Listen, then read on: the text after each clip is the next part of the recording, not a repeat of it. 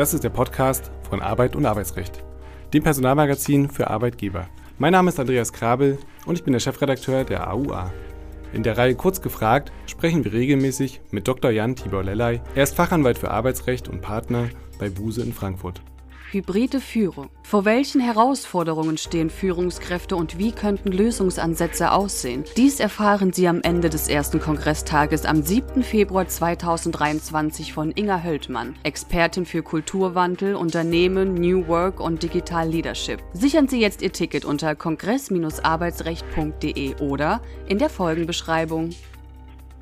Herzlich willkommen, lieber Herr Dr. Lellay, zu einer neuen Folge Kurz gefragt, heute zum Thema Inflationsausgleich. Haben Arbeitnehmer möglicherweise einen Anspruch auf Zahlung einer 3000 Euro Prämie? Es ist zwar wieder etwas ruhiger geworden um die sogenannte Inflationsausgleichsprämie, dennoch sollte man sie nicht ignorieren, denn es handelt sich um einen abgabenfreien Beitrag, den Arbeitgeber unter bestimmten Voraussetzungen an ihre Mitarbeiter auszahlen können, um den gestiegenen Verbraucherpreisen entgegenzuwirken. Lieber Herr Dr. Lellay, was steckt genau hinter dieser Prämie? Worum handelt handelt es sich eigentlich und wo ist sie gesetzlich verankert? Mit anderen Worten, wie ist sie vielleicht auch zustande gekommen?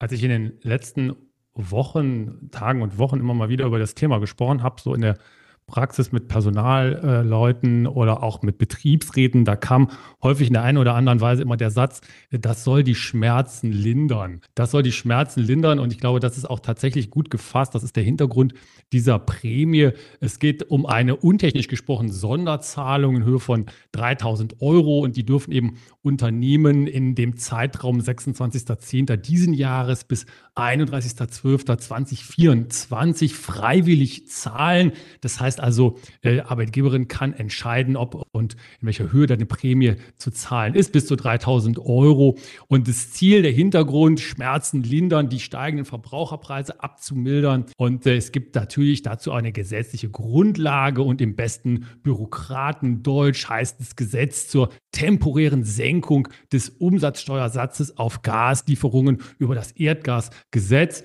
Und es gibt dazu auch eine entsprechende steuerrechtliche Regelung. Das muss ja so sein. Steuerrecht ist immer wichtig. Und das ist der Paragraph 3 Nummer 11 klein c Einkommenssteuergesetz. Da ist nämlich die Steuerfreiheit definiert. Also doch so ein kurzer Titel, da kennen wir ja noch andere Gesetze. Ähm, ich war dieses Jahr auf dem Arbeitgebertag im September und dort habe ich sehr unterschiedliche Stimmen zu dieser damals geplanten, jetzt ja umgesetzten Prämie gehört. Welche Kritik gibt es denn von Seiten der Unternehmen? Ja, die Kritik äh, habe ich auch gehört und ich denke, das ist auch äh, sicherlich etwas, was man ernst nehmen muss. Mittlerweile hat sich das, glaube ich, ein bisschen entspannt, weil die Prämie ja auch Eingang in Tarifverträge, ich denke da Metallindustrie oder auch chemische Industrie gefunden hat. Aber es verbinden sich natürlich einige rechtliche Fragen mit der Prämie, Stichwort äh, betriebliche äh, Übung äh, oder eben auch äh, das ähm, Problem, in Anführungszeichen Problem, wie man die Prämie im Betrieb Betrieb verteilt und was da alles so zu beachten ist. Das heißt also, insgesamt hat man da sicherlich auch aus Unternehmenssicht zu Recht erstmal ein wenig die Stirn gerüttelt und gesagt, naja, was kommt da auf uns zu? Was müssen wir da administrieren? Und wie wollen wir das Ganze dann tatsächlich rechtssicher, rechtssicher muss es ja sein, umsetzen? Dann lassen Sie uns mal schauen, ob das Substanz hat und ins Detail gehen. Ähm, was sind denn die konkreten Voraussetzungen für die steuer- und abgabenfreie, das muss man ja betonen, steuer- und abgabenfrei ist die, was sind die Voraussetzungen für diese Auszahlung? Ganz wichtig ist der Zeitraum. Also es ist ein ganz konkreter Zeitraum definiert. Wie gesagt, der 26.10. diesen Jahres bis zum 31.12.2024. Dann weiterer ganz wichtiger Punkt bis zu 3000 Euro. Das sind also die beiden wichtigen Randplanken oder Leitplanken, in denen das Ganze abläuft. Und vor allen Dingen auch die Prämie muss zusätzlich zum ohnehin schon geschuldeten Arbeitslohn im Sinne des Einkommenssteuergesetzes äh, gezahlt werden. Das sind die konkreten Voraussetzungen und erst dann ist es tatsächlich die gemeinte steuer- und abgabenfreie Auszahlung. Wir haben ja schon ähm, angedeutet, dass das Ganze natürlich eine freiwillige Leistung der Unternehmen ist. Also der Arbeitnehmer hat keinen Anspruch auf diese Prämie. Sollten Arbeitgeber aber dennoch aktiv werden und entsprechend offensiv, also wenn sie sich dann dazu entscheiden, offensiv damit umgehen. Ich denke ja und wir beraten das in der Praxis auch so. Allerdings sollte man hier auch einige Dinge beachten, die so ohne weiteres in der Diskussion gar nicht so im Vordergrund stehen. Zunächst einmal sollte man, wenn man sich als Unternehmen dazu entschließt, die Prämie zu zahlen, und dafür gibt es ja gute Gründe, das alte Prinzip befolgen, tue Gutes und sprich darüber. Das heißt, das sollte man also dann auch ganz aktuell und ganz offensiv vermarkten. Und dann gibt es äh, interessanterweise übrigens ist das auch in Tarifverträge eingebracht worden, die Möglichkeit, die Prämie zu binden an zum Beispiel das Erreichen von Unternehmenszielen oder an das äh, Nichterreichen von Krankheitstagen, also eine kleine Reduzierung der Arbeitsunfähigkeitstage. Äh, das ist äh, zum Beispiel im Tarifvertrag der chemischen Industrie auch so geregelt worden. Und dann denke ich, ist man in der Praxis auch immer gut beraten, wenn man die Prämie in Raten zahlt, vielleicht sogar in zwei Raten, eine dieses Jahr und eine nächstes Jahr. Das hat so ein bisschen den psychologischen Effekt, dass sich das Ganze etwas in die Länge zieht und dann vielleicht auch Dinge abfedert, die im nächsten Jahr noch auf Unternehmen zukommen könnten. Inwiefern können Arbeitgeber Teile der Belegschaft von der Zahlung ausklammern? Also der allgemeine Gleichheits-, äh, Gleichbehandlungsgrundsatz im Arbeitsrecht gilt ja auch hier. Ähm, welche Möglichkeiten gibt es da? Die Möglichkeiten sind genau die, ähm, gerade wie Sie es gerade richtig angesprochen haben, nämlich im Rahmen des ähm, geltenden Rechts. Also da ist vor allen Dingen eben der arbeitsrechtliche Gleichbehandlungsgrundsatz zu beachten. Prinzipiell ist es eben so, dass die Prämie an alle Mitarbeiter Vollzeit, Teilzeit, Minijobber, Werkstudenten, Auszubildende, leitende Angestellte ausgezahlt werden äh, kann. Ähm, wenn man äh, sich äh, überlegt, wie das Ganze passiert, dann muss man sich immer aus Unternehmenssicht die Frage stellen, wie vermeide entscheide ich widersprechende Gestaltungsvarianten? Welche Gründe habe ich also an der Hand, wenn ich Ungleichbehandlung, die ja prinzipiell nicht verboten ist, wenn sie sachlich gerechtfertigt wird, wie kann ich die eben begründen und wie habe ich damit eben sichergestellt, dass es keine unrechtmäßige Ausklammerung von Teilen der Belegschaft aus der Zahlung ähm, gibt. Man kann das also tun, muss ich eben nur mal ganz klar überlegen, was tue ich da und wie begründe ich das? Stichwort sachlicher Grund.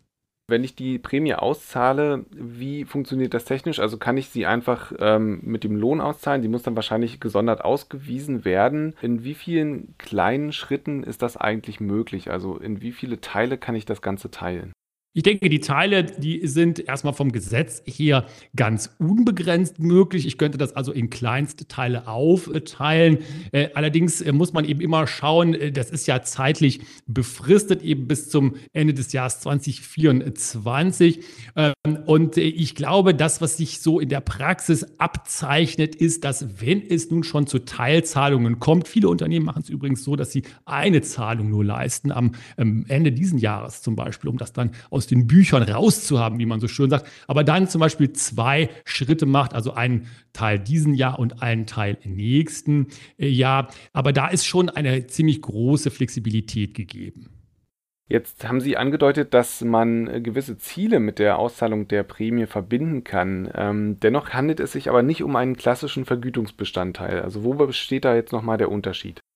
Ja, völlig richtig. Es ist eben kein, das ist auch ganz wichtig, das sagt das Gesetz ja auch zusätzlich zum regulären Lohn muss das Entgelt gezahlt werden, kein klassischer Vergütungsbestandteil. Das heißt, es wird eben nicht für geleistete Arbeit gezahlt äh, und es ist damit eben auch nicht so etwas wie eine Sonderzahlung oder äh, ein äh, Sachbezug als Vergütungsbestandteil oder dergleichen. Es ist eine einmalige Leistung an die Arbeitnehmer die muss im ähm, Entgeltkonto ähm, ausgewiesen werden. Das steht ja auch im Entgelteinkommenssteuergesetz. Und damit wird sichergestellt, dass die Zahlung auch als steuerfrei anerkannt ist. Also ein klassischer Vergütungsbestandteil, das ist ganz wichtig, ist es eben nicht. Und viele werden vermutlich schon aufgehorcht haben bei der Auszahlung in mehreren Schritten. Da klingelt es natürlich sofort und es schrillt die betriebliche Übung. Ähm, wie verhindert man diese bei der Auszahlung in mehreren Schritten?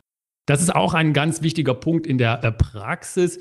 Die betriebliche Übung ist ja häufig so der Angstgegner vieler Unternehmen, weil man sich denkt, oh Mann, oh Mann, wenn die betriebliche Übung einmal im Raum steht, dann habe ich gar keine Chance mehr. Da muss ich also zahlen bis zum St. Nimmerleinstag und in einer gewissen Weise, wenn man sich die Rechtsprechung anschaut, ist es ja auch sogar leider richtig. Wie kann man es tun in der Praxis? Also erstmal ist es ja interessanterweise so, dass die Rechtsprechung immer davon ausgeht, dass bei einer dreimaligen Wiederholung einer Leistung eine betriebliche Übung entsteht. Da könnte man also ganz schlau sein und sagen, na gut, dann mache ich es halt nur zweimal zwei Raten. Ich würde aber auch und tue das auch immer dazu noch raten, klar zu machen, und das kann man ja auch zum Beispiel in die Entgeltabrechnung sogar abdrucken, dass man hier eben sagt, man möchte sich hier nicht rechtlich binden. Es handelt sich um eine freiwillige Zahlung und damit ist ja nach der Rechtsprechung die Verhinderungstat, äh, der Verhinderungstatbestand gegeben und man kommt gar nicht in die Verlegenheit, dass es eine betriebliche Übung werden könnte. Eigentlich müsste ja auch der Verweis auf das Gesetz ausreichen, denn dort sind die Maßnahmen ja begründet, oder? Ja, ich denke, das ist auch ein guter Punkt. Also das wäre dann auch so etwas, was man in die Entgeltabrechnung reinschreiben, reindrucken könnte. Ähm, man muss immer so ein bisschen schauen, wo ist dann die Abgrenzung und man möchte ja auch als Unternehmen nicht gerne der Fall werden, der das dann durch die Instanzen durchklagen muss. War es eine betriebliche Übung, ja oder nein? Also ich würde sagen, doppelt gemoppelt hält besser. Also höchstens zwei Raten und dann auch noch die Freiwilligkeit in die Entgeltabrechnung oder sonstig aufnehmen. Aber das ist ein ganz guter Punkt. Ähm, erwarten Sie denn Verfahren zu diesem Tatbestand?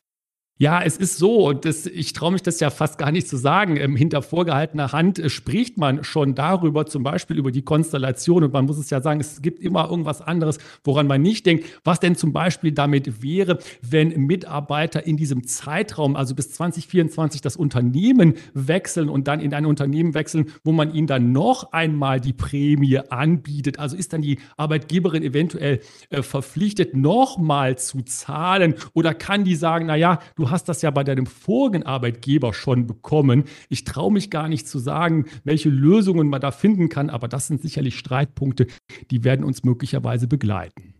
Also nach dem AGG-Hopper der Prämienhopper. Äh, zum Schluss noch zwei Fragen. Äh, die allseits beliebte Frage nach dem Betriebsrat. Ist dort irgendein Beteiligungsrecht zu beachten? Ich denke, es ist im Ergebnis so, also keine Schwierigkeit hat man jetzt zum Beispiel in der Metallbranche oder in der Chemiebranche, wo wie gesagt ja Tarifregelungen eingreifen, da gibt es dann auch keine Mitbestimmung mehr. Aber da, wo die eben nicht eingreifen, wird man sich nach einem Blick in den berühmten Paragraphen 87 BTRVG, nämlich Lohngestaltung, wohl damit auseinandersetzen müssen, dass wenn sich die Arbeitgeberin einmal dazu entschließt, eine solche Prämie zu zahlen, der Betriebsrat höchstwahrscheinlich wird mitbestimmen können über das Wie der Auszahlung, also zum Beispiel die Raten äh, oder dergleichen, auch die Höhe der Raten. Also da denke ich schon, wird es zu einer Mitbestimmung durch den Paragraphen 87 BTVG kommen. Und zum Schluss gerne nochmal einen kleinen Blick über den Tellerrand, über die Landesgrenzen hinweg. Gibt es vergleichbare Initiativen in unseren Nachbarländern? Also ich habe so ein bisschen im Kopf, dass in Frankreich eine relativ großzügige Zahlung geplant war. Ja, das ist wohl so. Äh, hier äh, hat sich ähm, die äh, Bundesrepublik oder der Gesetzgeber hier bei uns ein wenig in Anführungszeichen knauserig gezeigt, wenn man mal an unsere französischen Nachbarn schaut, aber übrigens auch nach Österreich. In Frankreich gibt es ein ganz vergleichbares Gesetz. Das ist aus, dem August diesen Jahres. Das nennt sich Sofortmaßnahmen zum Schutz der Kaufkraft. Und da kann man eine steuerfreie Prämie, also ganz vergleichbar zu hier, aber bis zu 6000 Euro zahlen als Arbeitgeberin drin. Und in Österreich gibt es was ähnliches. Da ist es das Anti-Teuerungspaket, auch eine schöne Benennung. Ähm, und da ist es auch so, dass man im Ergebnis auch wohl auf bis zu 6000 Euro steuerfreie Prämie kommt. Also vergleichbar mit uns ist es da doch eher großzügig gelaufen. Ganz herzlichen Dank, lieber Dr. Lellay, für diese Folge. Wir hören uns beim nächsten Mal. Tschüss, bis dahin. Dankeschön, tschüss. Haben Sie schon einmal eines unserer Online-Seminare besucht? Schauen Sie sich unsere große Vielfalt unter www.arbeit-und-arbeitsrecht.de an. Weitere Informationen finden Sie in der Folgenbeschreibung.